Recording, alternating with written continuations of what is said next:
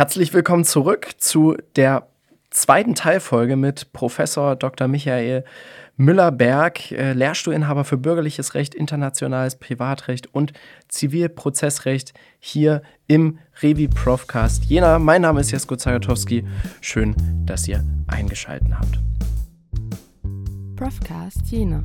Präsentiert vom FSR der Rechtswissenschaftlichen Fakultät der FSU Jena. So, wir waren stehen geblieben in Austin und äh, ein bisschen äh, feiern in den Partymeilen dort. Und wir wollten weitermachen äh, im Referendariat und sind also im Jahr 2011 bis 2013. Und da haben sie ihr Referendariat am Kammergericht äh, in Berlin gemacht, mit Stationen unter anderem im Bundesministerium der Justiz, dann bei äh, Hogan Lovells in Berlin und bei äh, was Freshfields Bruckhaus Deringer. Das Ja, sind zwei, genau. zwei Großkanzleien oder Genau, Ja. zwei Großkanzleien. Genau, die eine Station war noch in Berlin und die andere war dann in München. ja. Wie, wie kann man sich das da so vorstellen, in der Großkanzlei arbeiten? Ist das wirklich so stressig, wie man denkt? Oder Äh, ja, das ist eine berechtigte Frage. Also ich würde sagen, als Referendar ist es vollkommen in Ordnung. Also da wird jetzt nicht erwartet, dass Sie genauso arbeiten wie als junger Associate. Also ich denke, ich werde so morgens um neun im Büro gewesen sein und dann aber auch spätestens um sieben Uhr nach Hause gegangen sein. Aber ich habe schon erlebt, dass halt eben dort die Anwältinnen und Anwälte, die Partnerinnen und Partner, dass die andere Arbeitszeiten haben. Also ich habe gar nicht so früh angefangen, also jetzt auch nicht früher als ich, aber wenn ich dann nach Hause gegangen bin, dann sind die quasi erst in den zweiten Teil des Tages gestartet. Also da war es sicherlich keine Seltenheit, dass die bis Mitternacht oder auch doch mal deutlich länger gearbeitet haben, wenn irgendeine Transaktion zu Ende gebracht werden musste.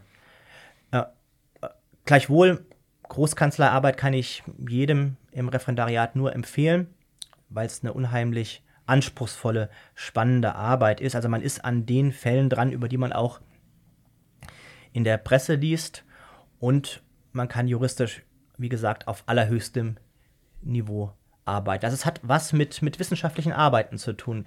Das war so mein Eindruck. Also wenn Sie dann für die Person, der Sie zuarbeiten, so einen Vermerk schreiben, dann machen Sie das eigentlich nicht anders, als wenn Sie eine kleine Seminararbeit schreiben. Sie haben ein juristisches Problem, da recherchieren Sie Rechtsprechung, Literatur umfasst aus. Also Sie dürfen nichts übersehen. Denn es ist ja ganz wichtig, dass dann die Person, der Sie zuarbeiten, die Mandantin, den Mandanten halt umfassend und vollständig berät, also auf alle rechtlichen Risiken hinweist. Das heißt, es nützt nichts, wenn Sie in Ihren Vermerk hineinschreiben, ja, zehn Leute sehen es so, wenn eine elfte Person, die Sie übersehen haben, es anders sieht und dann möglicherweise später, wenn der Fall zu Gericht geht, das Gericht sich halt eben dieser, dieser Gegenauffassung anschließt. Dann haben Sie sofort das Problem der, der Anwalthaftung und die wollen Sie natürlich vermeiden. Referendariat auch am Kammergericht in Berlin. Äh, in der Vorbereitung ist uns ein bisschen, bisschen auch aufgefallen, dass das Kammergericht, Kammergericht wohl auch so Spionage-Sachen erstinstanzlich ähm, macht. Haben Sie da auch irgendwie Erfahrung mitgemacht oder war Ihr Bereich eher so? Ah, sehen Sie, das höre ich jetzt zum ersten Mal. Ähm, das kann gut sein, aber damit habe ich überhaupt nichts äh, zu tun gehabt. Ich befürchte sogar, dass Sie sich äh, jetzt dafür das Gespräch mit mir hinsichtlich des Kammergerichts besser vorbereitet haben, als ich damals für das Referendariat Ja. am, am Kammergericht, denn ich bin damals deswegen nach Berlin gegangen, weil ich keine Lust hatte, mir den Stress in Bayern mit elf Klausuren zu geben im zweiten Staatsexamen. Okay, ja, gut, Und vor allem auch nicht den Stress mit, mit vier oder fünf Tagen die Woche Arbeitsgemeinschaft. Ja. Ich hatte mir nämlich auch sagen lassen, dass diese Arbeitsgemeinschaften nicht alle eine hohe Qualität haben. Ja. Dann habe ich mir gedacht, wo in Deutschland muss man möglichst wenig Klausuren schreiben und muss, hat möglichst wenig Arbeitsgemeinschaften. Und Ja. bingo, da kam dann Berlin raus. Da musste man nur sieben Klausuren schreiben und hatte nur einen halben Tag in der Woche Arbeitsgemeinschaft. Und vielleicht spielte auch so ein bisschen Rolle, dass das Jahr in Austin mir so gut gefallen hat, dass ich dachte, naja, vielleicht doch noch mal so eine Großstadt wie Berlin, da kann man vielleicht auch neben des, dem Referendariat noch sich eine gute Zeit machen. Aber ähm, um den in der letzten Woche entstandenen Eindruck zu relativieren, Berlin, da war ich wieder der harte, disziplinierte Arbeiter. Ich musste zwar noch so ein bisschen die, die Nachwirkung meines, meines Texas-Jahres äh, beseitigen. Also der Lebenswandel hatte mich körperlich doch etwas, etwas außer Form gebracht. Ich ja. kam mit 20 Kilo mehr aus Texas wieder. Ui. Und die musste ich mir dann erstmal durch viel Sport in Berlin abtrainieren. Viel Tennis oder? Äh, genau, durch, ja. durch Tennis und mhm. durch, äh, durch Laufen. Äh, und da war ich dann aber wieder in meinem ganz normalen Rhythmus des, des Lernens und des viel Arbeitens. So, Ihr zweites Staatsexamen haben Sie dann im Jahr 2013 gemacht. Sie haben ja schon gesagt, sieben Klausuren. Ich wusste gar nicht, dass sich das unterscheidet vom Bundesland zu Bundesland, wie viele Klausuren. Ja, doch, das ist, das ist Ländersache. Ja. Ähm, also es gibt jetzt keine äh, Prüfungsordnung bundesweit. Das ist, wie gesagt, alles ja. Ländersache. Und die Länder setzen auch unterschiedliche Schwerpunkte bei den Inhalten, ja. die sie sowohl im ersten Examen als auch im, im zweiten Examen äh, prüfen. Und dann haben sie natürlich auch entsprechend unterschiedliche Klausuren. Ja. Also hier zum Beispiel in Thüringen habe ich mir sagen lassen, ah, dürfen jetzt natürlich meine Studierenden aus der ZPO-Vorlesung nicht hören. Ah, sitzt ja gerade auch einer vor mir. ähm, die Grundzüge der ZPO werden in Thüringen noch, noch etwas großzügiger, also studentenfreundlicher ausgelegt als in Bayern. Das heißt, möglicher, möglicherweise lernen sie gerade in ZPO die Grundzüge der ZPO für bayerische Verhältnisse, was vielleicht dann im. Einzelfall auch etwas zu viel für thüringische Verhältnisse sein könnte. Aber äh, bevor Sie jetzt dann nächste Woche gar nicht mehr zu mir kommen, im zweiten Examen brauchen Sie es auf jeden Fall, egal wo Sie dann Ihr Referendariat machen. Hm. hm. Es soll ja bei uns ja auch bald so eine äh, neue Justizausbildungs- und Prüfungsordnung kommen. Genau, ja, da das ist richtig. Wird ja vermutlich auch nicht mehr so viel Möglichkeiten sein, die Grundzüge jetzt in die eine oder andere Richtung zu auszulegen, oder? Das wäre ja relativ. Ja, wobei da muss ich zugeben, da bin ich jetzt gerade nicht ganz aktuell dran. Da wird Herr Alexander, hm. der gerade dabei ist, die ganzen Änderungen des aktuellen Entwurfs der Prüfungsordnung auch schon in die universitären Prüfungsordnungen zu übersetzen, besser Bescheid hm. wissen. Nach ihrem zweiten Staatsexamen 2014 bis 2019 waren sie dann äh, akademischer Rat A.Z. Da muss ich jetzt sagen, hat meine Vorbereitung ein bisschen geschlammt. Was heißt denn A.Z.? Auf Zeit, auf, auf Zeit. Zeit. Ja, genau, okay, also man, man wird halt eben. Ja.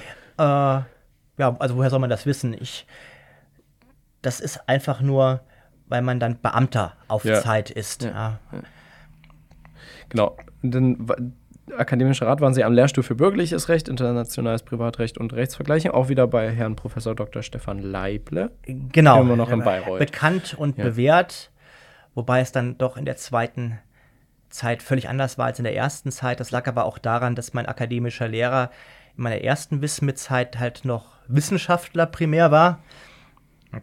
Und dann, bevor ich, also kurz bevor ich nach Bayreuth zurückkam, ist er zum Präsidenten der Universität Bayreuth gewählt worden und ist dann sozusagen hauptsächlich in der, in der Hochschulpolitik unterwegs gewesen, sodass, ja, sodass ich dann faktisch diesen Lehrstuhl dann geführt habe. Das war okay. sozusagen die, das war so eine Win-Win-Lösung für beide Seiten. Also für die Universität war es positiv, dass sie halt nicht jedes Semester einen neuen Lehrstuhlvertreter brauchten. Ja sondern eine dauerhafte Lösung für mehrere Jahre hatten. Es war auch die günstigere Lösung. Ein akademischer Rat auf Zeit verdient deutlich weniger als ein äh, Lehrstuhlvertreter. Und für mich war es natürlich ein Vorteil, weil ich halt schon als nicht habilitierter Erfahrung im, im Management eines Lehrstuhls sammeln konnte, Vorlesungen halten durfte. Und was sicherlich auch kein Nachteil war, die studentischen Hilfskräfte, die eigentlich für meinen akademischen Lehrer äh, zuständig gewesen wäre, der sie aber nicht brauchte, mhm. dann auch für meine wissenschaftlichen Projekte einsetzen konnte. Aber im Übrigen war das auch sonst wie in der ersten Wismit-Zeit. Wir hatten den Deal, das Projekt ist auf sechs Jahre angelegt. Die ersten drei Jahre arbeite ich für den Lehrstuhl und die zweiten drei Jahre dann für, für mich. Und In der Habilitation dann. Genau, also ja. genau, die ersten drei Jahre war ich damit beschäftigt, halt eben so die ganzen Altprojekte meines akademischen Lehrers ihm zu helfen, wegzuarbeiten, möglicherweise auch liegen gebliebene Dissertationen oder auch Schwerpunktseminararbeiten zu begutachten. äh, damit das mal wegkam. Ja. Und dann in der zweiten Hälfte, und das habe ich diesmal wirklich wörtlich genommen, also zum 01.01.2017 habe ich mit der Habilitation angefangen, habe ich quasi den Stift für den Lehrstuhl fallen lassen und habe dann, ja, so in 21 Monaten meine, meine Habilitationsschrift verfasst. Ich finde das ganz interessant. Ich dachte immer so, Habilitation ist ja im Endeffekt die Lehrberechtigung. Und wenn, Ja. Sie, wenn Sie ja dann aber sagen, Sie haben ja auch schon vorher Vorlesungen gehalten, da Ja. gelehrt und alles, ähm, dass das so geht. Also, Ja, äh, das wird, das wird durchaus unterschiedlich an den juristischen Fakultäten gehandhabt. Also zumindest früher war es so, also jetzt fehlt mir da der repräsentative Überblick, gerade bei den traditionellen Fakultäten, da wäre es undenkbar gewesen, dass man als nicht habilitierte Person eine Vorlesung hält. Natürlich Arbeitsgemeinschaften, irgendwelche propedeutischen Übungen, das ist das, was bei Ihnen Arbeitsgemeinschaften sind, das konnte man als wissenschaftlicher Mitarbeiter schon halten, aber die Vorlesungen, dafür bedurfte es an diesen traditionellen Fakultäten schon der Venia Legendi, der Lehrbefugnis, und zwar auch für das entsprechende Fach. Also nur weil man dann die Lehrbefugnis für das bürgerliche Recht hatte, konnte man jetzt nicht einfach eine Strafrechtsvorlesung halten. Ich meine, Sie wissen, dass hier spielt es ja keine Rolle, ob Sie jetzt als wissenschaftlicher Mitarbeiter der sie an meinem Lehrstuhl beschäftigt sind und der Lehrstuhl ja IPR macht, ob sie da jetzt vielleicht eine Strafrechts-AG macht. Das ist ja vollkommen unproblematisch. Äh, aber Bayreuth ist eine von den moderneren Fakultäten schon damals gewesen. Da hat man zumindest die, die Postdocs, also diejenigen, die schon promoviert waren und die halt auf dem Weg waren, sich zu habilitieren. Da hat man das schon etwas großzügiger gehandhabt. Und ja, ich persönlich finde das auch ganz gut. Äh, Meine Erfahrung ist, dass, dass, die, dass die jungen, frisch Promovierten nochmal so ihren eigenen Akzent, auch, auch neue Methoden in die Lehre einbringen. Also ich weiß nicht, wie Sie es jetzt in Ihrem Studium erleben. Bei mir, als ich mit dem Studium angefangen habe, da war die Vorlesung noch eine Vorlesung. Also, vielleicht war es nicht mehr so eine Vorlesung wie zur Zeit meines Vaters, wo der Professor vorne saß und aus dem Lehrbuch, was er verfasst hatte, dann wirklich wörtlich vorlas, also auch mit den Gliederungspunkten ähm, Römisch erstens, Arabisch zweitens, Klein b, die juristische Person. So war es bei mir auch nicht mehr, aber so didaktische Hilfsmittel wie PowerPoint, das gab es damals. Vielleicht irgendwann in der Mitte meines Studiums vereinzelt bei einem ganz modernen Professor.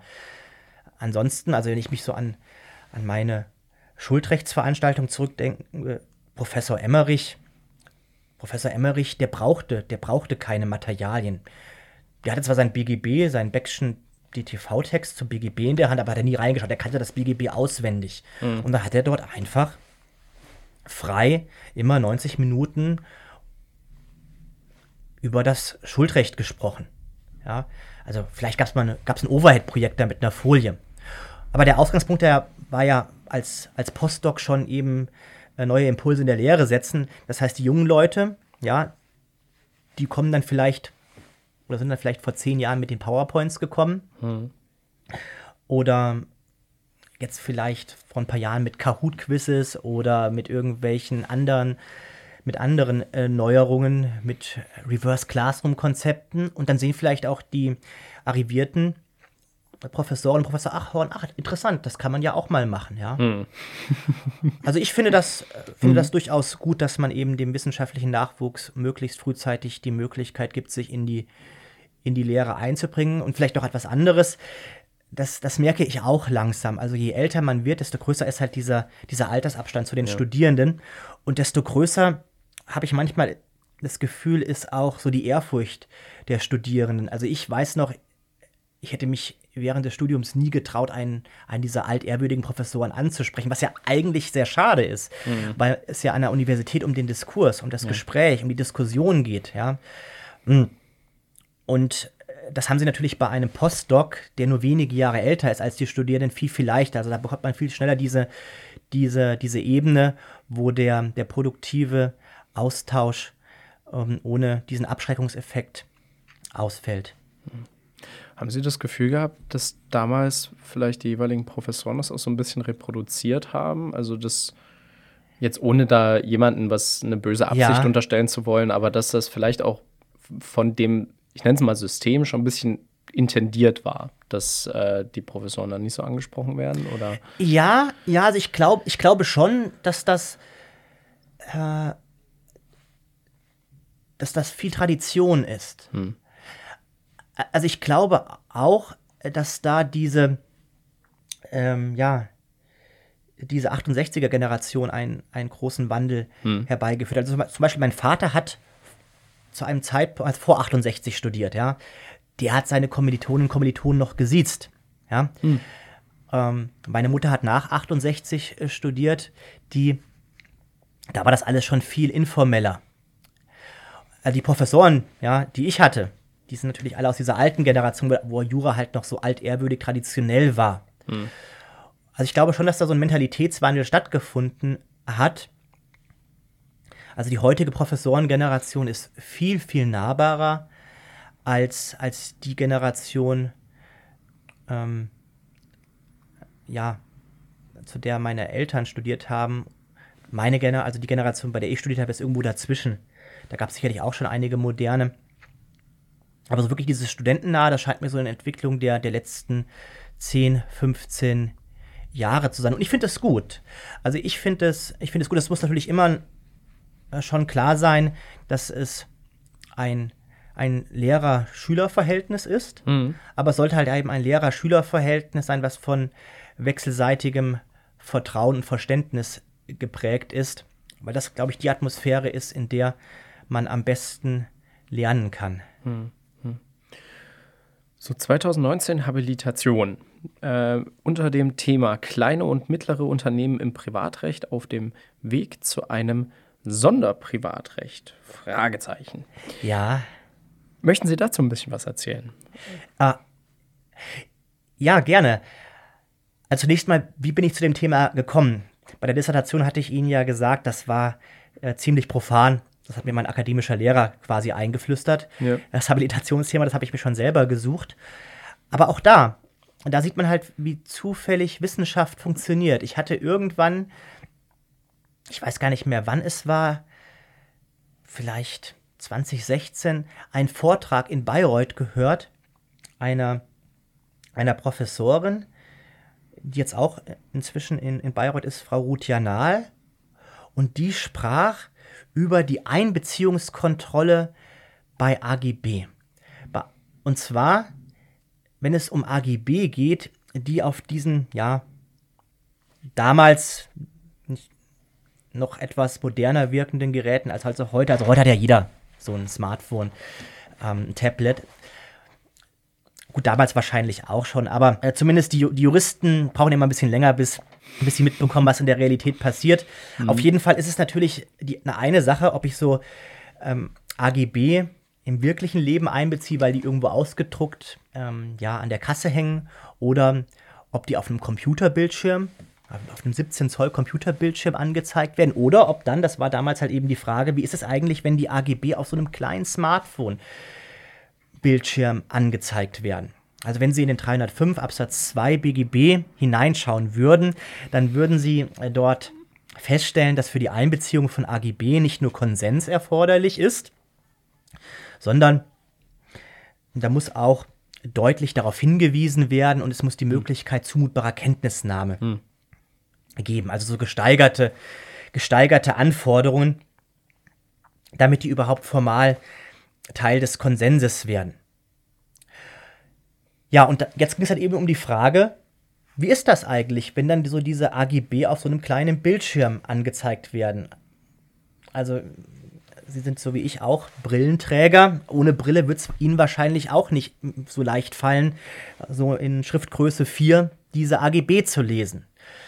Also AGB, die möglicherweise für einen 17 Zoll Bildschirm ja, programmiert worden sind, wo man dann auf so einem kleinen Bildschirm immer so links und rechts hin und her scrollen möchte, wenn man oder hin und her scrollen möchte, wenn man sie in der richtigen Größe sehen will. Warum erzähle ich das so ausführlich?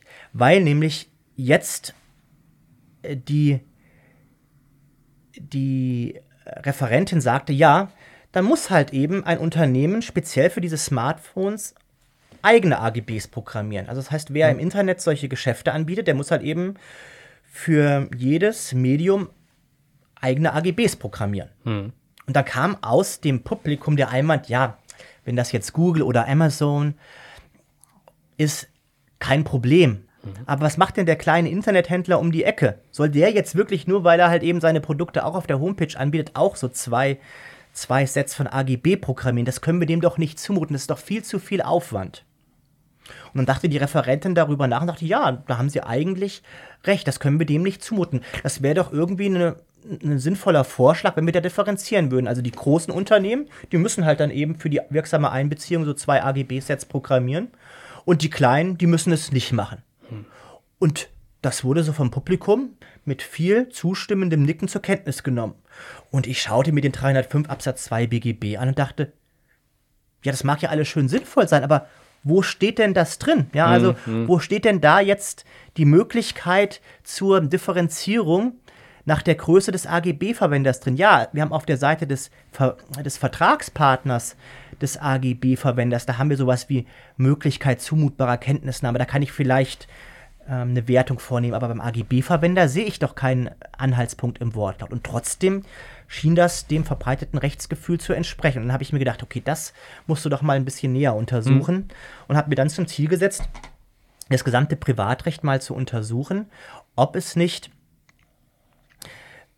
Anhaltspunkte dafür gibt, dass, obwohl ja im Privatrecht der Grundsatz der formellen Gleichheit und Freiheit gilt, also alle haben die gleichen Rechte und Pflichten, ob da nicht irgendwie nachzuweisen ist, dass nach der Größe differenziert wird, dass vielleicht doch nicht alle gleich sind, dass vielleicht große Unternehmen ja im Privatrecht stärkere Pflichten zu erfüllen haben als kleine Unternehmen, beziehungsweise kleinere Unternehmen äh, mehr Rechte haben.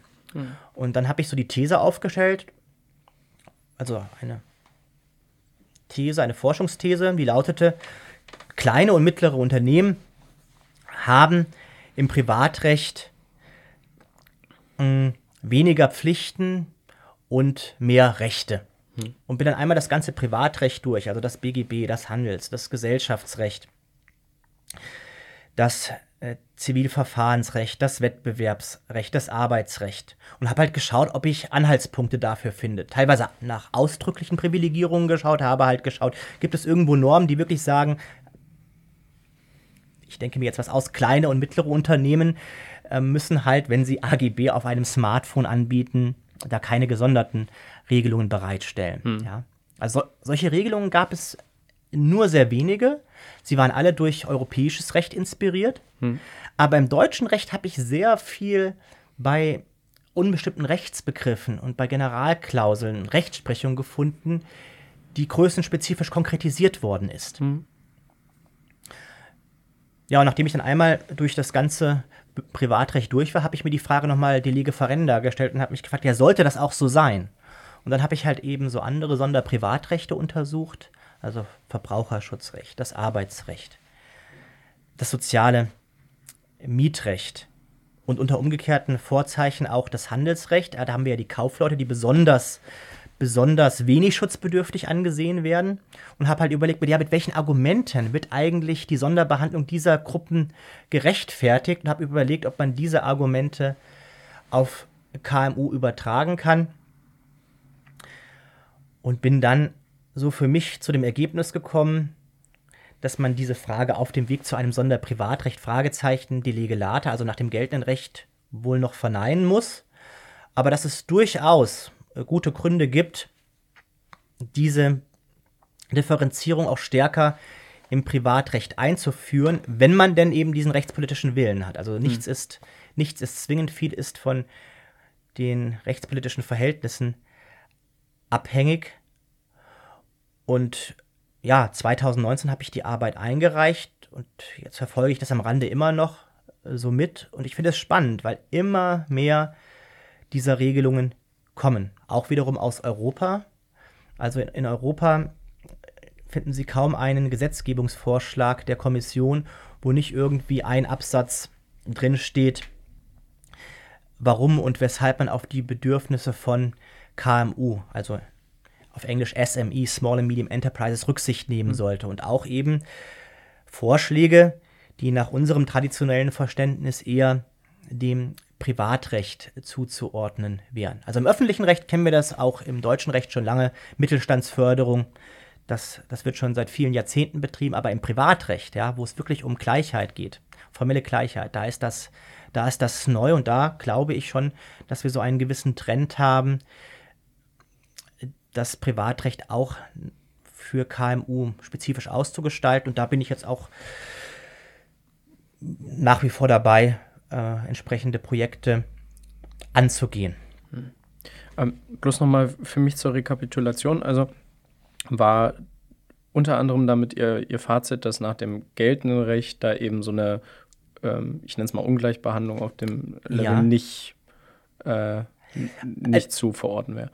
Genau, also es ist Ja. zumindest nicht, es ist nicht kon keine konsequente, keine Ja. konsequente Ausgestaltung des Privatrechts nach der Unternehmensgröße. Das sicherlich nicht. Aber in bestimmten Kontexten äh, kann man es, kann man es durchaus nachweisen. Und mein Eindruck ist halt, dass die Anzahl der Kontexte zahlenmäßig steigt. Nicht unbedingt aufgrund von autonomer Entscheidung des nationalen Gesetzgebers, aber angetrieben durch die europäische Entwicklung. Ja. Ge- Aber gibt es da in solchen Fällen nicht in aller Regel auch, ja, be bestimmte Rechtsgrundsätze oder so, auf die sich dann Gerichte beziehen, die da aus anderen ähm, ja, Normen herausgezogen werden, ähm, die jetzt nicht so direkt im Gesetz drinstehen, die dann so eine Ungleichbehandlung rechtfertigen würden?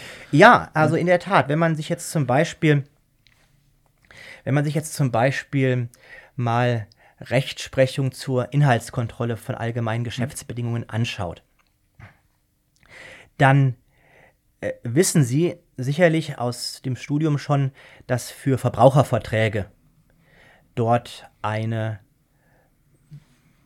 ja, verschärfte Inhaltskontrolle, sage ich einmal, stattfindet. Und die wird normativ damit begründet, zumindest wird das behauptet, dass der Verbraucher sich in einer strukturell schwächeren Verhandlungssituation befindet. Das ist zumindest ein Erklärungsansatz für, für diese Inhaltskontrolle. Und dieses Argument, ja, dass der Verbraucher in einer strukturell schwächeren Verhandlungsposition ist, das findet man dann häufig auch einmal, wenn es so eine AGB-Kontrolle im B2B-Bereich, also zwischen Unternehmen gibt. Dann lesen Sie zum Beispiel in einer Entscheidung, naja, das ist hier unangemessen, weil ja doch der Vertragspartner des AGB-Verwenders hier ein kleines Unternehmen ist und dieses kleine Unternehmen ist da irgendwie in einer strukturell schwachen Verhandlungsposition und deswegen sei das hier unangemessen, dem diese Klausel zuzumuten. Also da wird dann quasi aus einem Kontext, dem Verbraucherschutz, ein Wertungsargument genommen und eben auf den Kontext der kleinen Unternehmen übertragen. Gut, äh, 2019 bis 2022 haben sie wohl ein, äh, eine neue Stufe als akademischer Rat erreicht. Da waren sie dann akademischer Oberrat. Äh, Ist einfach die nächste Beförderungsstufe oder? Ähm, ja, das ist einfach nur von A13 zu A14, wenn man Ja. dann eben habilitiert ist und man hat das Glück, noch eine Stelle zu haben, dann steigt man zum akademischen Oberrat auf. Aber ich war vom ersten Tag meines akademischen Oberratsdaseins beurlaubt und habe Lehrstuhlvertretungen gemacht. Das heißt, das war so meine, meine Rückfalloption. Wenn ich Ja. mal irgendwie ein Semester keine Lehrstuhlvertretung bekomme, dann kann ich halt eben als akademischer Oberrat dort in Bayreuth Lehre machen, erforschen und bin ich arbeitslos. Das ist auch eine ganz interessante Sache. Das hätte ich Sie jetzt gleich gefragt, weil in Ihrem Lebenslauf auch steht, dass Sie dann 2018 bis 2022 eben diese Lehrstuhlvertretung Ja. gemacht haben. Das haben Sie in Bayreuth gemacht, aber auch in Erlangen, in Potsdam, Münster, Ja. in Bonn und eben auch in Jena. Ja, Ähm, und da hat mich jetzt einfach, äh, oder hat mich gewundert, wie, wie haben sie das dann so äh, zeitgleich bewerkstelligen können? Aber ja, wenn sie beurlaubt waren, dann war es genau. Dann, Also ja. das, da muss man sich dann eben äh, beurlauben lassen. Also ich habe quasi in dem Moment mit den Lehrstuhlvertretungen angefangen, wo ich meine Arbeit zur Begutachtung eingereicht habe. Das war eben im Herbst 2018, da habe ich das gemacht und konnte während das Habilitationsverfahren lief, konnte ich eben schon mit meinen Vertretungen anfangen. Und während der Vertretungen, da stellt man dann einfach einen Antrag bei seiner Universität auf Beurlaubung. Und Lehrstuhlvertretungen sind immer ein Grund für eine Beurlaubung. Und dann wird man immer für ein halbes Jahr beurlaubt. Hm. Solange setzt halt eben das Verhältnis aus, also die Pflichten suspendiert, die Rechte auch. Also man bekommt nicht doppelt Gehalt, ja. äh, so ist es leider auch nicht. Ja, und dann schaut man halt eben, dass man sich von Lehrstuhlvertretung zu Lehrstuhlvertretung hangelt, äh, ja, Lehrerfahrung sammelt. Man hofft, dass irgendwo Stellen ausgeschrieben sind, die mit dem eigenen Forschungsprofil einigermaßen kompatibel sind. Hm. Und dann hofft man, dass irgendwann die Lehr- und Wanderjahre auch mal ein glückliches Ende finden. Also das heißt glückliches Ende insofern, dass man dann irgendwo eine dauerhafte Stelle bekommt und dass man nicht dann zu dem Plan B überwechseln muss, Taxi zu fahren oder doch in die Großkanzlei zu gehen. Mhm. Aber es ist ja wirklich oft so, oder? Dass so auf dem Weg zum, zum Lehrstuhl man da erstmal so scheinbar durchs Land reist und da. Ja. gehört dazu zum Weg.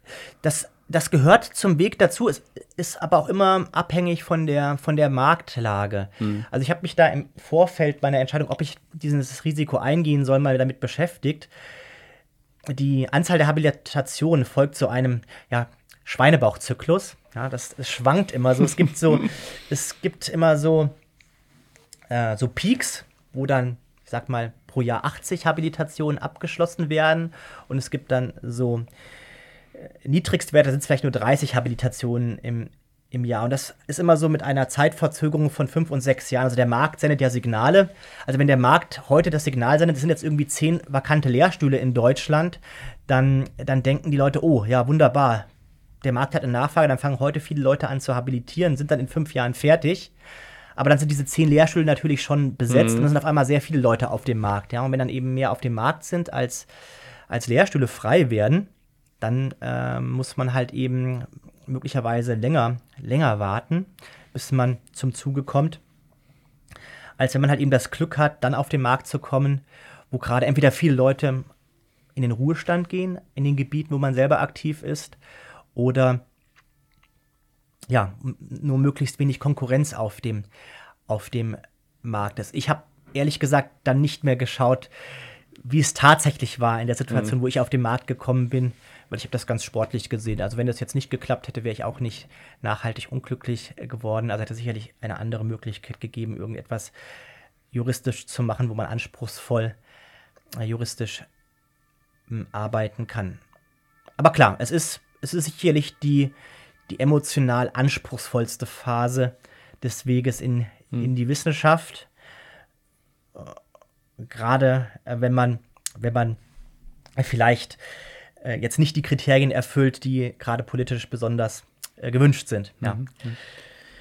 Eine auch ganz interessante Sache, dann äh, seit 2022 hatten sie auch eine Universitätsprofessur für Zivil- und Unternehmensrecht an der Sigmund Freud Privatuniversität in Wien. Ja. Wie, kam es denn dazu? Das ist ja, also ich meine, sie waren mal in den USA und dann haben sie ja. ganz viel in Deutschland gemacht und jetzt, also ja, ist vielleicht nicht ein komplett fremdes Land, ne, würden wir in Deutschland zumindest ja. sagen. Ne? Die Wiener sehen das ja vermutlich ein bisschen anders mit uns. Aber ähm, wie, wie, wie kam es dazu? Äh, ja, also es ist, es ist ja schon so, wenn man sich in Deutschland habilitiert, dann ist man nicht unbedingt auf den deutschen Markt beschränkt. Hm. Also der ganze deutschsprachige Markt für Universitätsprofessuren ist dann von Interesse. Das heißt, auf Schweizer Professuren, österreichische Professuren bewirbt man sich eben auch. Und dann war es einfach ja reiner Zufall, dass dort ich meinen ersten Ruf hinbekommen habe. Dass, dass Österreich irgendwie nicht so voll zählt, ja, das ist mir jetzt im Nachhinein auch nochmal klar geworden, weil mein Vater mir vor kurzem mitgeteilt hat, na ja, jetzt sei ich ja endlich auch Professor und ich meinte ja im Moment, wieso endlich Professor? Ich war doch schon Professor. Ja, aber doch in Österreich. und an einer Privatuniversität, ja. Also, das hat er mir Das- damals, das hat er mir nicht damals, sagen. hat er mir damals nicht gesagt, ja. Ja, ja. Hat er mir damals nicht gesagt, aber offensichtlich war das in seiner Wahrnehmung, weil, wie gesagt, er hat halt vor 68 studiert, war das nichts Richtiges, ja. Also Österreich und Privatuniversität, das kann man nicht ernst nehmen. Jena? Jena, super. Traditionsuni.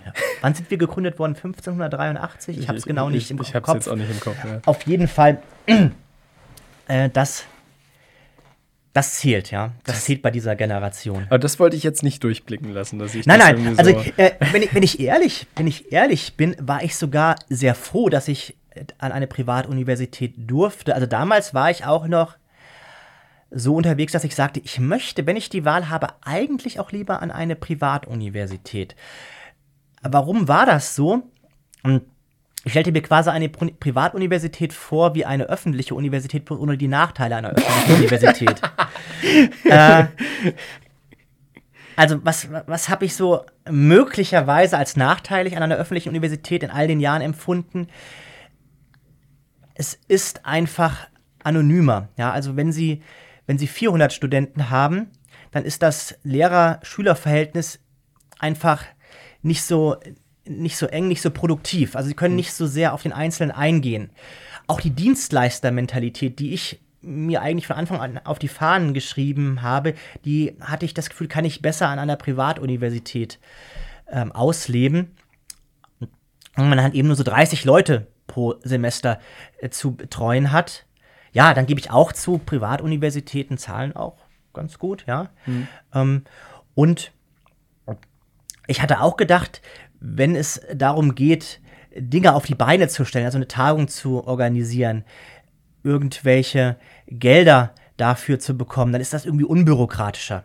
Also hier ist man ja immer an, an die ganzen Verwaltungsprozesse gebunden. Und das ist ja auch richtig so. Es sind ja öffentliche Gelder, da muss man entsprechende äh, Vorgaben einhalten. Aber dieses Vorgaben einhalten, das kostet, kostet Zeit und Mühe. Und manchmal ist es vielleicht auch etwas zu bürokratisch. Und da dachte ich mir, jawohl,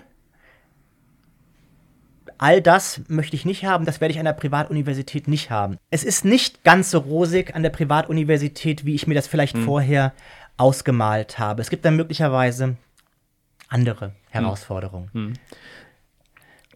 Das wäre jetzt gleich die nächste äh, Frage gewesen. Sie haben ja dann seit 2023 eben die Professur hier in Jena. Ja, Machen jetzt aber außerdem auch noch ein paar Nebentätigkeiten in Wien. ja. Es ist ja aber schon eine Strecke zwischen Jena Ja. und Wien. Also Ja. wie, wie läuft das genau? So- Wochenende und Montag, Dienstag in, in Wien dann? Oder? Ja, das wäre auch eine Idee, aber das wäre mir in der Tat zu anstrengend. Also man fährt mit dem Auto ja schon so seine sieben Stunden, wobei hier jetzt von Jena aus fährt man am besten mit dem ICE von Erfurt durch. Da gibt es so eine Verbindung am Tag, Ja. wo man in sieben Stunden in Wien ist. Nein, das läuft, das läuft äh, wirklich so. Die Vorlesungszeiten sind zwischen Österreich und Deutschland zeitverschoben. Ah, Also die fangen zum 1. März an, wir so, ja, erste, zweite Aprilwoche. Die fangen im September irgendwann an, wir Mitte Oktober.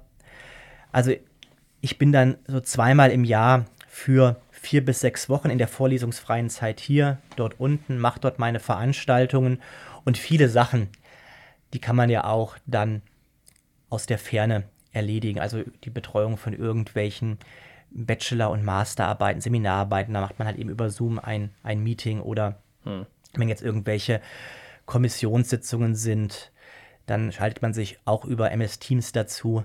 Also das, äh, das, das geht schon alles mit einem relativ geringen Reibungsverlust. Und ja, also es ist natürlich eine Sache, die, die viel Arbeit ist, aber das habe ich ja vorhin schon gesagt. Also ich bin, ich bin sehr gerne am Schreibtisch. Also die Sieben-Tage-Woche, die empfinde ich nicht als Belastung, weil ich halt eben das, was ich mache, einfach sehr, sehr gerne mache. Und ich habe auch, äh, ja, in der Regel ist es so, wenn ich morgens um aufstehe und man mich fragen würde, worauf hast du heute am meisten Lust, gibt es eine gute Wahrscheinlichkeit, dass ich sagen würde, selbst wenn ich, selbst wenn ich jetzt ähm, Tennis spielen könnte oder keine Ahnung, irgendeine Serie suchten könnte. Nee, ich habe ich habe wirklich am meisten Lust darauf, jetzt juristisch was zu machen, sei es irgendeine mhm. Lehrveranstaltung vorzubereiten oder an irgendeinem wissenschaftlichen Projekt zu arbeiten. Also für mich ist, ist diese juristische, wissenschaftliche Tätigkeit, also sowohl die Forschung als auch die Lehre, ja, man könnte fast eher sagen, fast mehr Hobby als, als Arbeit. Ja, mhm. Also ich mache das einfach mit, mit, mit voller Leidenschaft und ja, deswegen macht mir so diese Sieben-Tage-Woche oder ja, wenn ich realistisch bin, eher die sechseinhalb Tage Woche, die macht mir eigentlich überhaupt nichts aus. Hm. Vielleicht da auch eine äh, Frage so aus dem Nähkästchen heraus, ja. ohne den Österreichern irgendwas unterstellen zu wollen. Ich habe einen oh, sehr guten Freund, der auch in, in, in, Wien studiert und der hat mal so erzählt, dass so seine, seine äh, österreichischen Freunde sagen, ja, der, der hochdeutsche ähm, Dialekt ist bei denen so ein bisschen äh, verschrien, so wie bei uns hier in Deutschland so sächsisch. Also dass das wohl so eher äh, dümmlich klingt für die. Ja. Ähm, das stelle ich mir, wenn das jetzt wahr wäre, stelle ich mir ja. das äh, in der Rolle eines Professors nochmal schwieriger vor. Um, ähm, also Sie haben natürlich recht. Man wird als Deutscher in Österreich sofort als Deutscher entlarvt.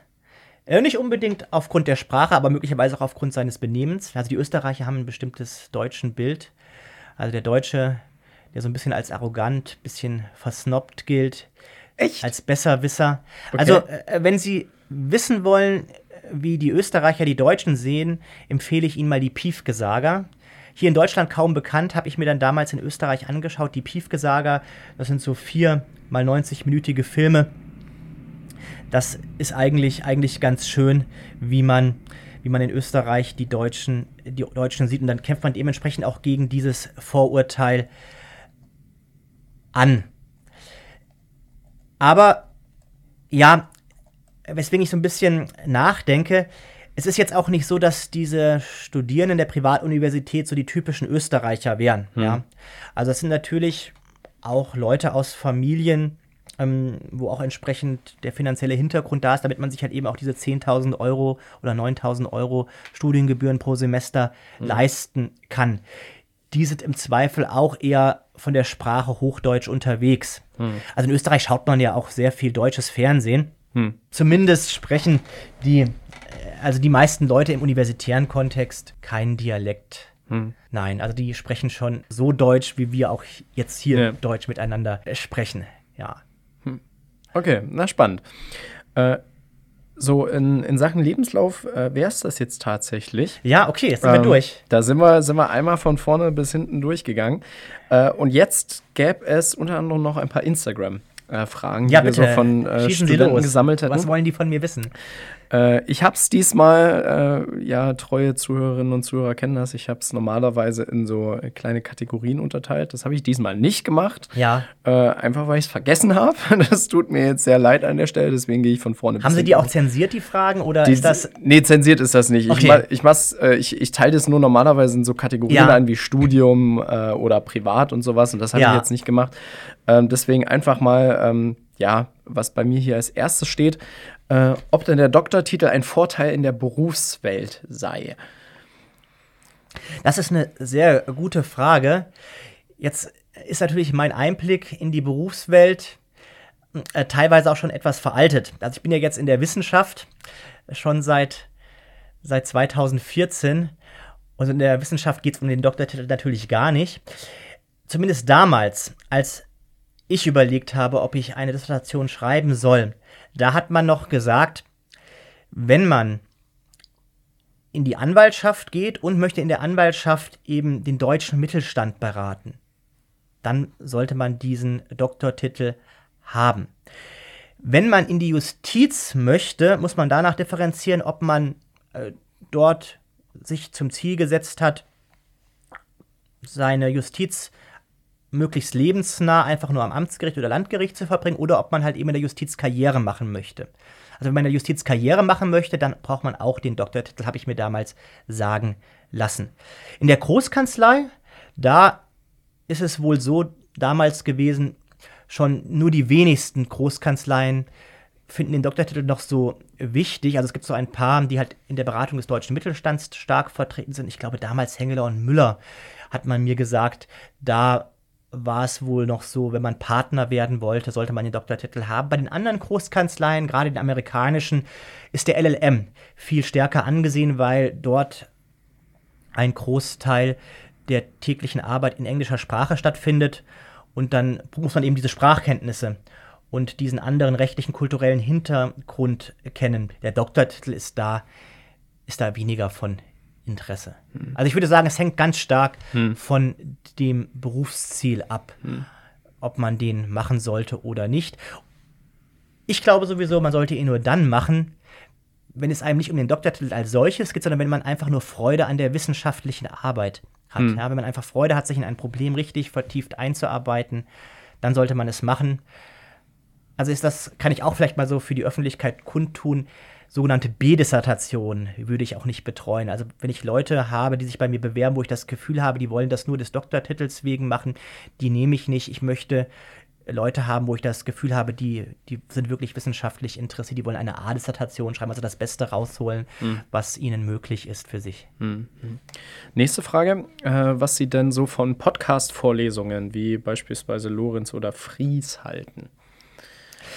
Äh, also, Lorenz Podcasts, Fries Podcasts habe ich beide schon gehört. Ähm, äh, Lorenz Podcasts habe ich auch noch während meiner Habilitationszeit ähm, gerne gehört.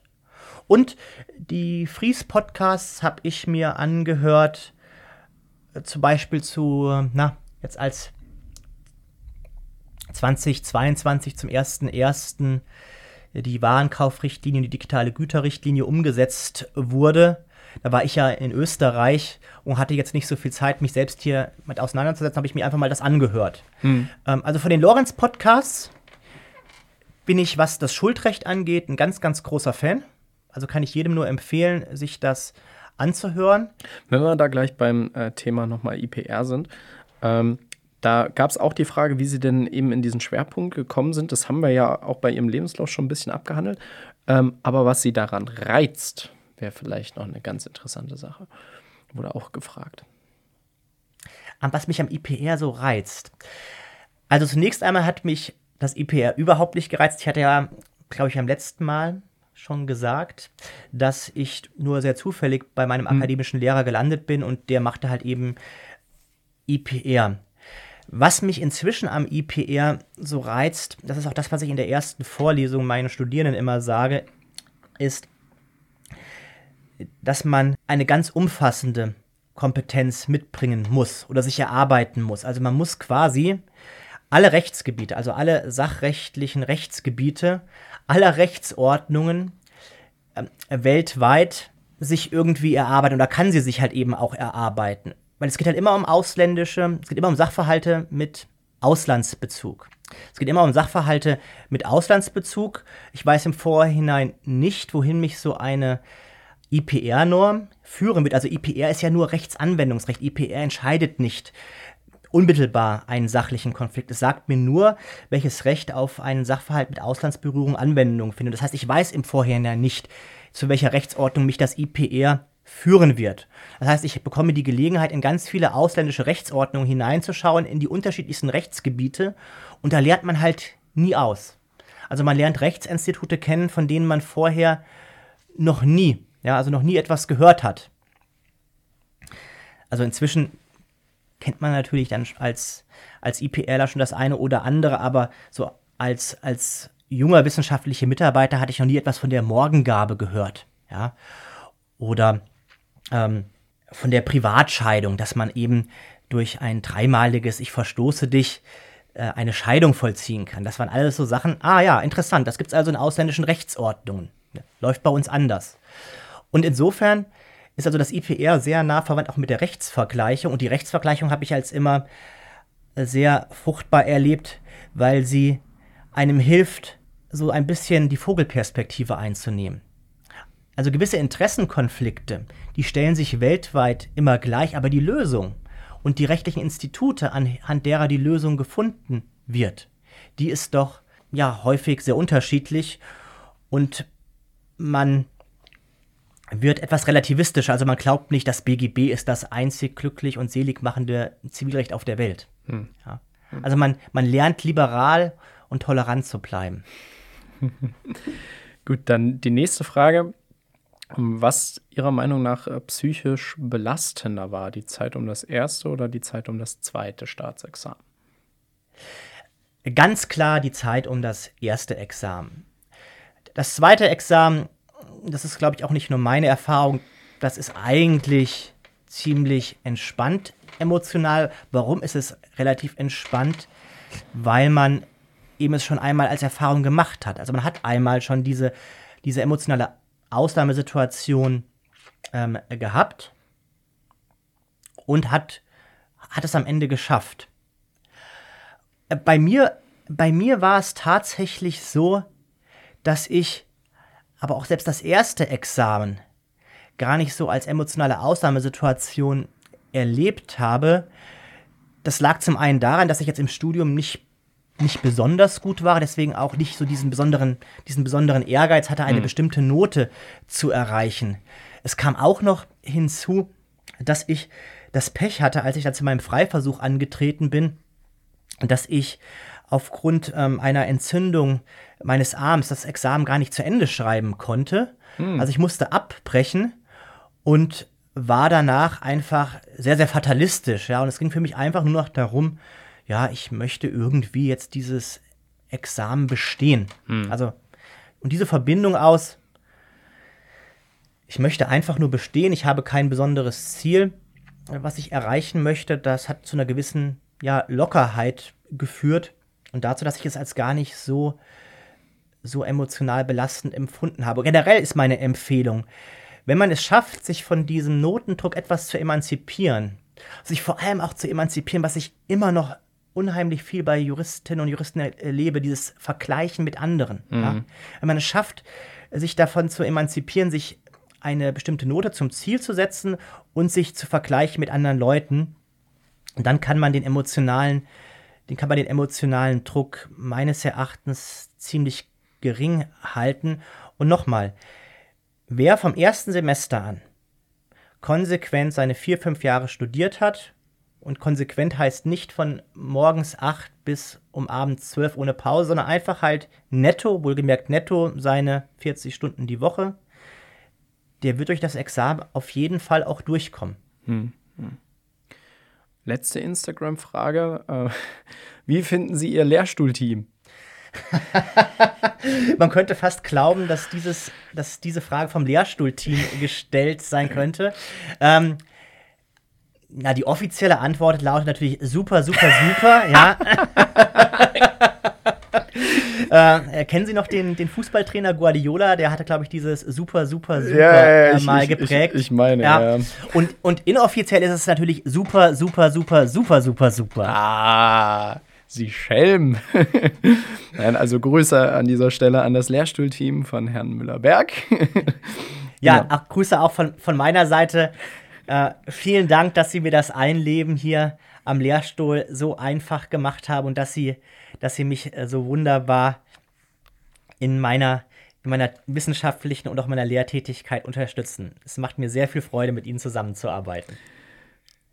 Und jetzt hätten wir nur noch äh, traditionellerweise die äh, fünf Minuten, muss ich sie leider noch hier behalten, ja. ähm, äh, den, unseren ja, Fragenhagel, äh, wo wir jetzt eher einfach noch mal ein paar Entweder-Oder-Fragen stellen und sie gerne kurz einfach dazu sagen, was denn so ihr Ding ist.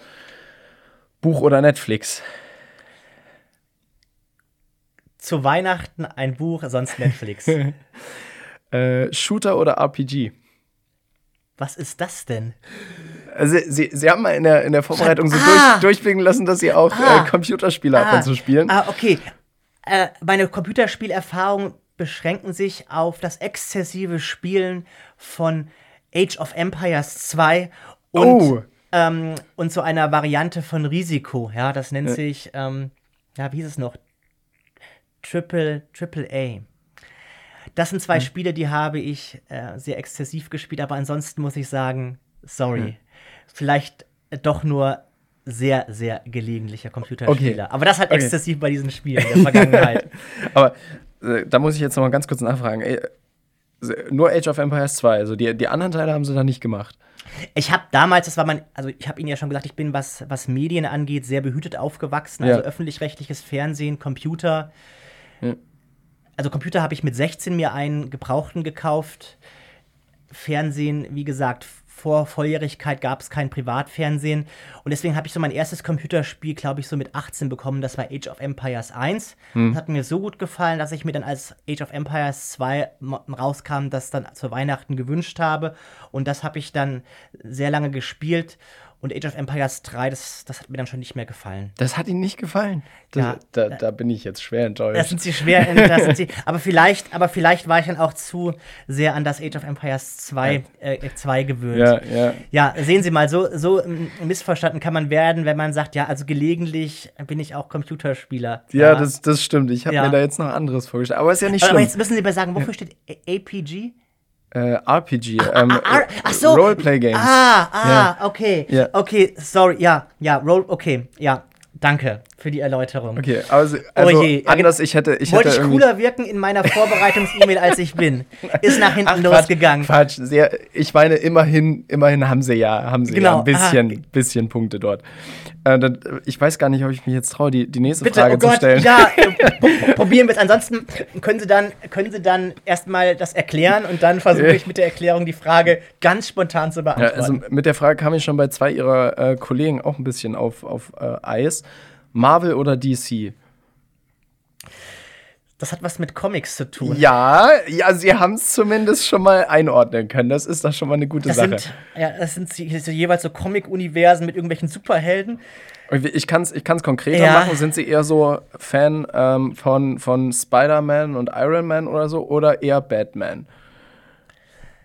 Oder Superman und so? Ah, ja, also ich habe sowohl Spider-Man als auch Batman mal im Kino gesehen, aber über vertiefte Kenntnisse wir dann- verfüge, dann- ich, verfüge ich nicht.